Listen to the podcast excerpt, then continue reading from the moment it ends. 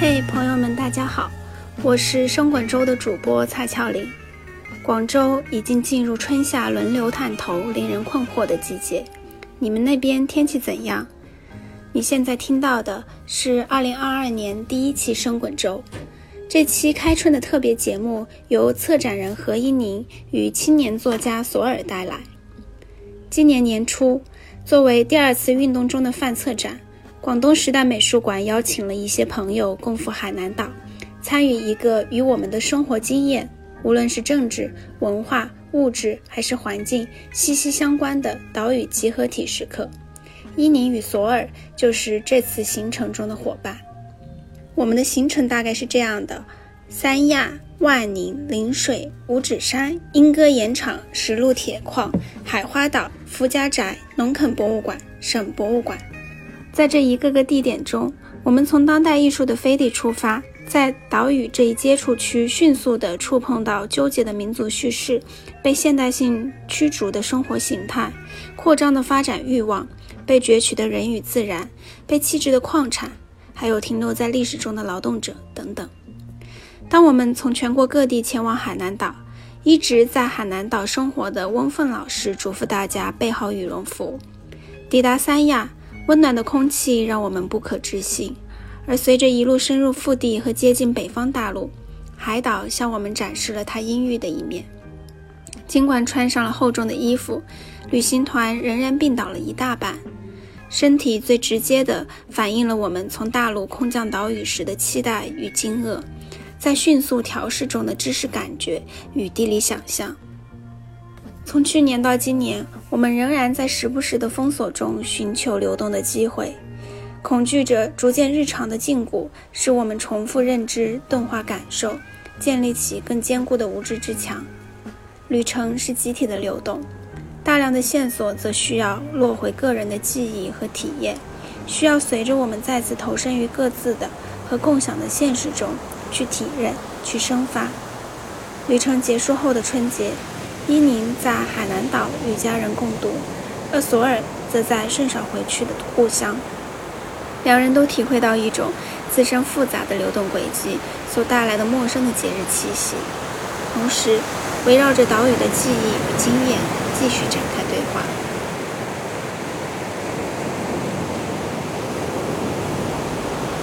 伊宁，你好。上一次给朋友写信。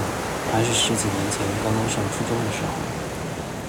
如今重启这项复古行为，其实也不知道该怎么写，就当是随手胡记吧。我想了一下，如今写信和十几年前写信，性质上其实并无二致，既已经脱离了通信和联系这一功能需求，而是为了写而写，为了一边客气一边抵抗的表达本身。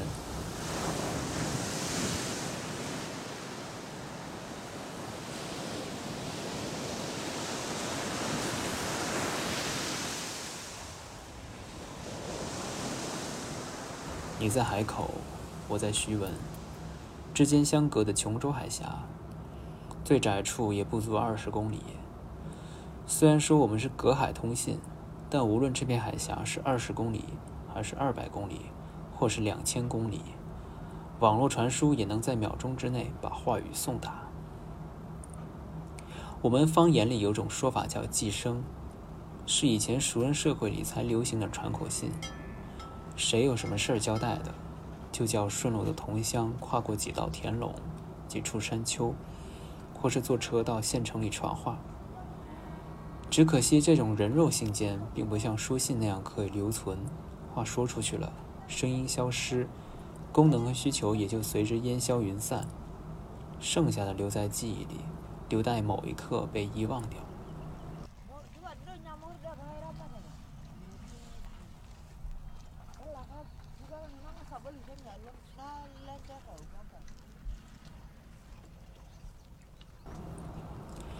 在我老家的书柜里，还保存着当年我父亲上大学时和我爷爷的书信，每封都是长信，稿纸都写得密密麻麻。也许是因为信纸珍贵吧，跟我们上月在海口的农垦博物馆里看到知青给家人的信件何其相似。我记得小时候读这些信，有时也觉得感动，拿去问父亲，他却回复得很淡然，仿佛是多年前一个不值得提的小事。我当时还因此不太开心。琼州海峡这短短的二十公里，陆路上也就十几分钟的车程，但目前要跨越过去，可要大费周章。从大陆深处开来的火车到达北港码头，这百足之虫要被切成一节节的，装上渡轮，再运送到海口上岸拼凑起来。海上航船其实也不算久，麻烦的是上船和下船的时间。我想这番周折。也暗示着海本身的不可知。对于人这种陆上动物来说，海终究不是它的场子。《西游记》里孙悟空五行聚水，得掐着碧水诀。这样一来，在水里战斗力就大打折扣了。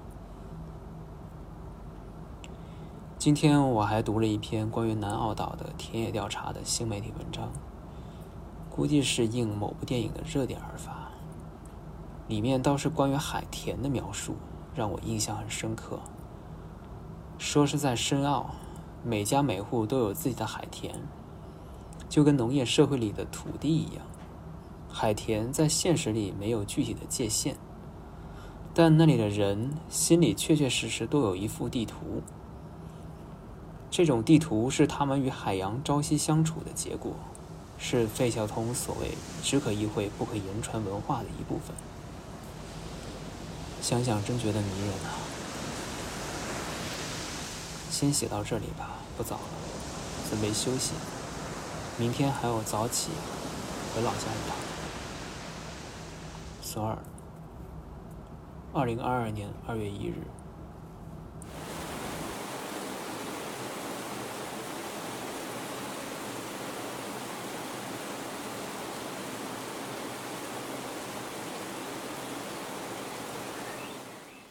嗨，苏尔，见信如面。你回老家的旅途是否顺利？路途上的所见所闻是否勾起了你的童年记忆？我很好奇，你可曾在家乡之外的地方度过春节？或者说，过年对你具体意味着什么？我的祖辈们在清末明初纷纷离开故乡，在不同城市中寻找新的身份，而我也自然无法逃避移居者的命运。自小便对习俗、仪式和传统的意义感到困惑。估摸是在两千零五年，我在海口度过了第一个春节。来琼最初的几年，我总是不适应海口时而湿热、时而阴冷的冬季。偶尔生病躺在床上，我幻想着不远处琼州海峡上的采油船喷出火焰，黑色的石油掉落在翻滚的海浪中，卷出彩色的油墨。半月前的流感来势汹汹，起初每晚头疼至清晨，思绪时不时把我带回那些后青春期的碎片记忆之中，只得写诗解忧。尽管近日身体早已恢复，却也留下了短期后遗症。每到清晨自然醒来，脑海中总是出现一些画面，而这些图像随后变成了文字，随着再次沉睡而遗忘。昨日冒雨参观了海南省博物馆，其中黎、苗、回族和疍民层层嵌套的在地叙事与汉族统治的合法性，被编织在混合着历史物件和多媒体的展陈之中，好似在两小时内重新走了岛屿再造时的旅程。临行时，我在展厅中读到《汉书·地理志》对海南岛的记载：自合浦徐闻南入海。得大洲，东西南北方千里。武帝元封元年，略以为丹耳，朱崖郡。民皆服部如丹背，穿中央为罐头。男子耕农，筑河道，筑麻；女子桑蚕织机。王马与虎，民有五处，山多主金。兵则矛、盾、刀。木弓弩、竹式货谷为足。自日南障塞、徐闻、合浦船行可五月，有都远国，有船行可四月。有一卢墨国，有船行可二十余日；有城里国，步行可十余日；有夫甘都卢国。上述文字描绘出海南地理、风俗、人文以及岛民与周围地区互动的航线，也带给了我一些新的反思，即如何把文学性重新带回学术研究的写作中，尤其是将田野的经历转化成一种超越描述的文本，为研究提供感知的逻辑。对了，我今天和家人穿越海南的中线，回到五指山市，夜晚的江边，喧闹依旧。可惜光哥回家了，怀念炒冰店，怀念和朋友们的旅行。先写到这里，晚安，一宁，二零零二年二月二日。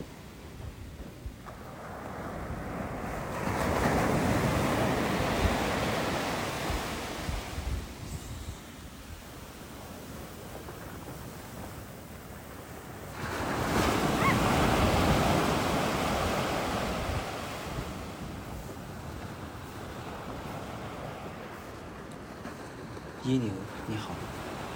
春节宗族活动频繁，总算偷得一两日清闲。其实，随着年轻世代普遍往外面发展，宗族社会早已摇摇欲坠。哪怕是我老家这边深受闽南文化的影响，也不过勉强维持个空壳而已。像你在信中所说，早早摆脱了这些习俗、仪式、宗族传统之类的，实在是大好事，尤其是对女性而言。迄今我还没有在家乡之外度过春节，不过因早早在外地读书、工作、生活，我与家乡的关系已经比较疏远。每次回来，也好似观光客，看着街道又整洁了几分，路上车辆又多了几多，哪里的旧楼又拆了建新楼盘，然后房地产老板又卷钱远遁，剩下建了一半的摩天毛坯楼，尴尬地立在那里。简直是中国现代化的光鲜表面下潜藏的冰山缩影。初三，我外婆生日，我们一行人开车自县城出发去外婆家的渔村。大舅坐在车里，他前年中风，却恢复缓慢，思维仍不甚清楚。他试图辨认车窗外的风景，来确认自己的位置。我妈在一旁给他耐心讲解：“这是某某村，某某锅。”某某农场，某某水库。那一刻，我有某种触动。要是放在以前，大舅对这些地点如数家珍，毕竟这是他走了几十年的路。他年轻时这条路还是尽是泥泞，当时没有车，都是靠双脚丈量着几十公里的路程。这地图自然生长在他的头脑里，直到被一根爆裂的血管毁掉。我想起在五指山市的最后一天，我和永新骑着电共享电动车丈量了这个城市的边界。那里有溪河、陈旧的堤坝、长草的河床和散牧的水牛，还有废弃的毛坯房。说是边界，其实只是施政者便于管理的边界，而这个边界某种程度上和共享电动车的使用边界是重合的。我们在一处草坡驻足了许久。草坡底下已是河道，它流向城内，成为标志性的主干河流。越过河，则是农田和荒地，还有零散的自建房住户。这些很可能就不被归入城市的范畴里了。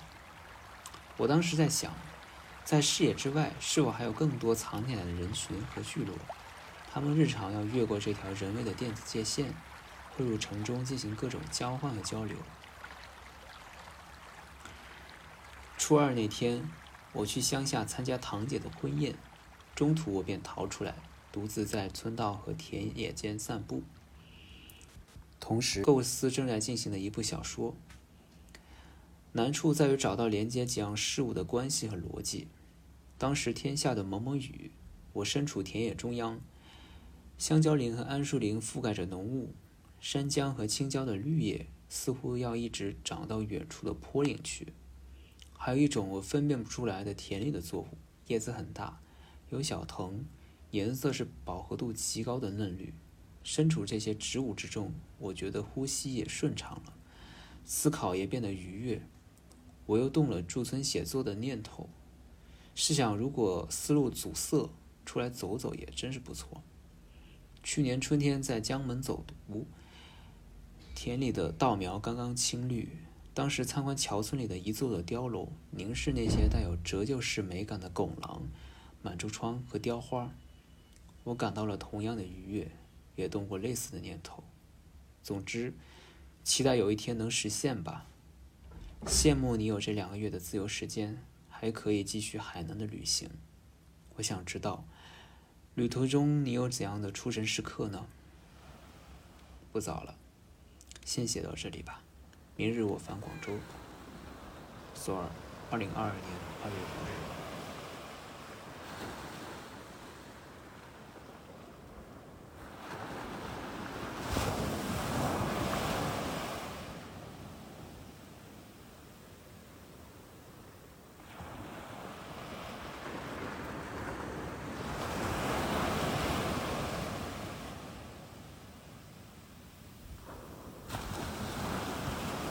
嘿，索尔，初六好。在连续阴雨一周后，我终于迎来了海口的晴天。午后，雷琼火山地质公园里挤满了登高望远的游人。不知海峡对面询问天气如何？你是否已经顺利到达广州？或许过年之于中国人的连续意义，就在于这每次往返祖宅的旅途中。在个人和集体回忆的不断塑造过程里，寻找身份认同吧。谢谢你的文字，让我隔着海峡参与到你的返乡之旅。其中你提到的诸如丈量、边界这些词语，也恰好提炼了我过去三天中值得分享的碎片经验。初三从五指山市出发，沿着南胜河往北部的山中行进，在车辆驶入山涧窄道之前，两侧是连绵五公里。沿着县道修建的小区和度假区，与隐匿在山中的南国夏宫相比，这些房产商更迫不及待地用新进的资本去丈量五指山山路每一寸可货币化的土地。随着道路的延伸，热带雨林开始展现出它的原始魅力。在潮湿的雾气中，散身在陵园灌木丛中的沙罗树不时在眼前闪现。耳边传来蝉声和鸟鸣的合奏，只怪下山对开的车不时打破此种注意力与自然的短暂连接，使我出访雨林的行程变得障碍重重。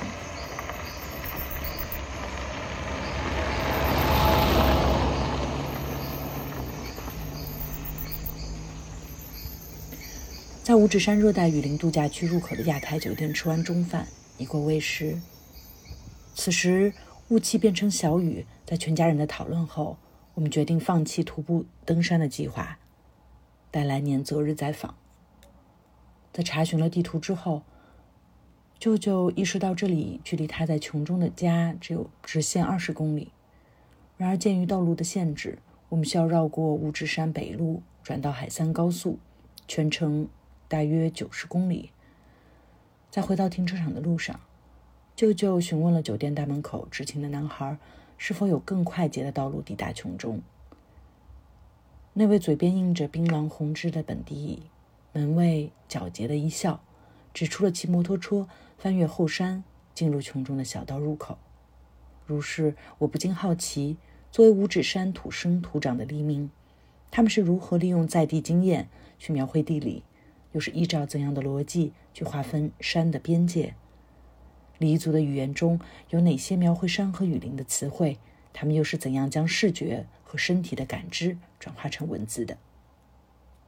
最后谈到旅行中的出神时刻，我在想，思绪逃离现实的通路，是否就像桃花源迷路的渔夫经过那个洞窟，象征着某种穿越俗界和仙界的装置？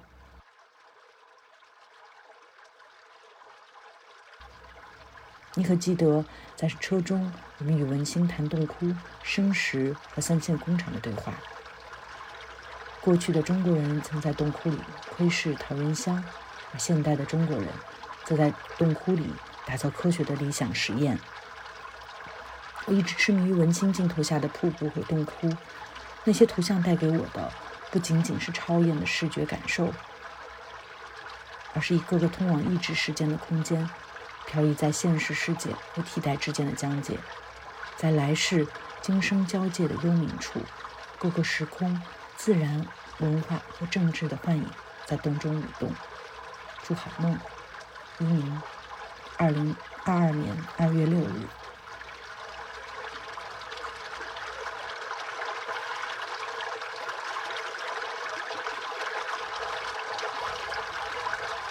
一鸣你好，见信如晤。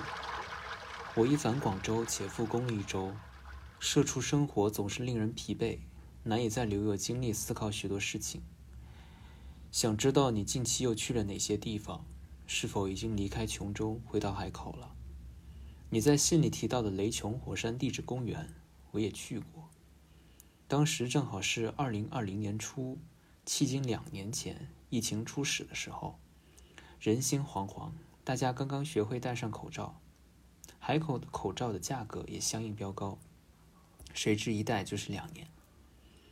关于那个火山口，我也曾登高向下俯视过一个黑黢黢的大口，见证过数万年的时间，两年时间简直不值一提。我们似乎并未亲身经历过这两年，纵然其中也发生了一件又一件的事情，然后反转。但我们只是隔着屏幕观看他们，这种被迫的距离抽掉了生命里的时间，也许不是两年，而是十年，乃至更长远。透过你的文字，我似乎也跟随了你的旅行。提起那次在车内和文心的谈话，我印象更深的是他在十八弯的山路里左右腾挪的娴熟车技。之后，我处于一种眩晕之中。伴随着你们的聊天，午后阳光和细碎的枝叶影子，文心很勇，包括他的车速，包括他亲自探洞，是一种驱除了任何线上虚拟拼凑、纠正、扭转的真实生命体验。只有亲临此间，像你所说的，才能真切地感受到那些历史的、政治的幽灵的重返。他们并未离去。我先前不理解为何我们当时要住在海华岛上。那确实也是很糟糕的一晚，凄风冷雨的，我们很多人都被病毒击倒，甚至好多天都没恢复过来。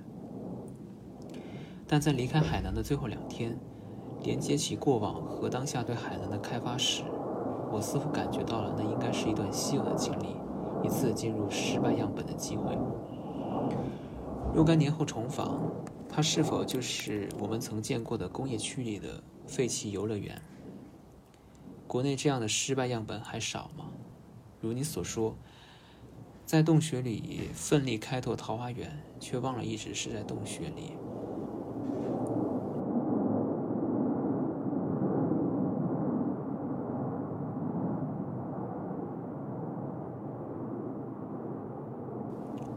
过去四年间，我都在北京。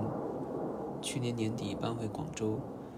最初的两个月内，我反而感到了一种浓重的乡愁。说起来也好笑吧，我本来就是生长于岭南，也在广州生活过长时间，这乡愁从何而来？在凝视那些街巷、古迹、公园、植物的时候，尤为浓烈。是因为广州的变化吗？是因为随意而不安的情绪吗？是因为长久以来想象的图像和真实的距离吗？是齐泽克所说的视差性的裂口吗？这件事让我想到，尽管故乡叙事是当下主流，但似乎人并未有真正的故乡。故乡的概念也是人为流动相对的。之前在大马旅行时，了解过一个19世纪往返于南洋和中国一商一官的人。当他来到大马，遇到那些似曾相识的热带景象，是否也曾牵动他的乡愁？多年后，他再返回国内的故乡，是否又有同样的愁绪？最近在读程美宝的《遇见黄东》，里面提到，早在18世纪就有海上大亨寻求来粤，只为对中国植物的兴趣，想开展在地研究。我想，这位大亨是找到了他关于中国的连接点。对于外地来客而言，华南的植物可称得上是繁盛且奇异。想必二十世纪五六十年代，西方的人类学家亲临热带时，也有同样的感受。那么，超出凝视之外的部分呢？我希望我也能早日与此地建立更多的连接。先写到这里，祝一切都好。索尔，二零二二年二月十三日。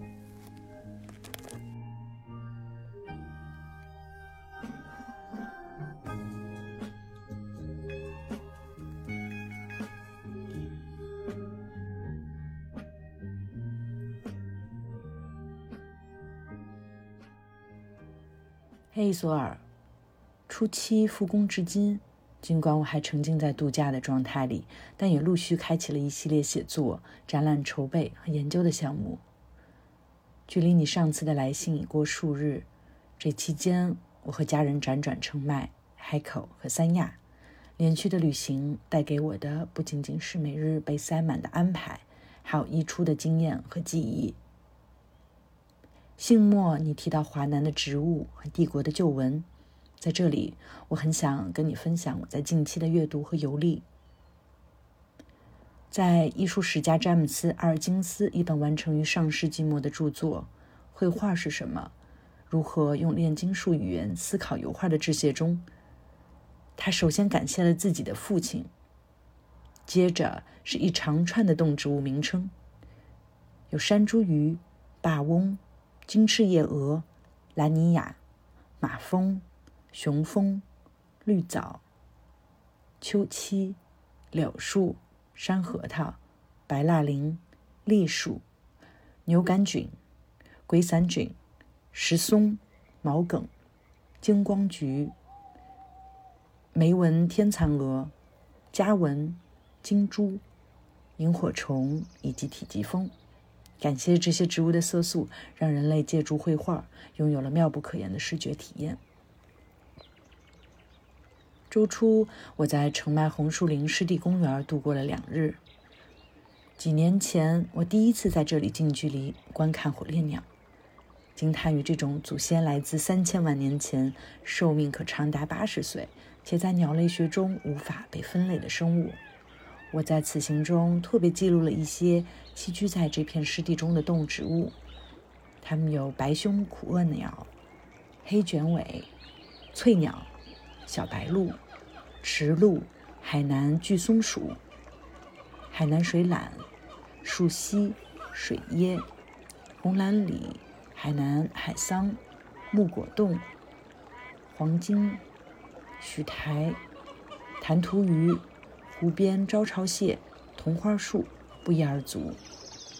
旅行途中，嗯，不禁想起我的一位在剑桥教授经济学的朋友，他曾独自乘皮划艇。穿越亚马逊森林，很难想象他在漫长的一个多月中是如何与周遭的生命共处的。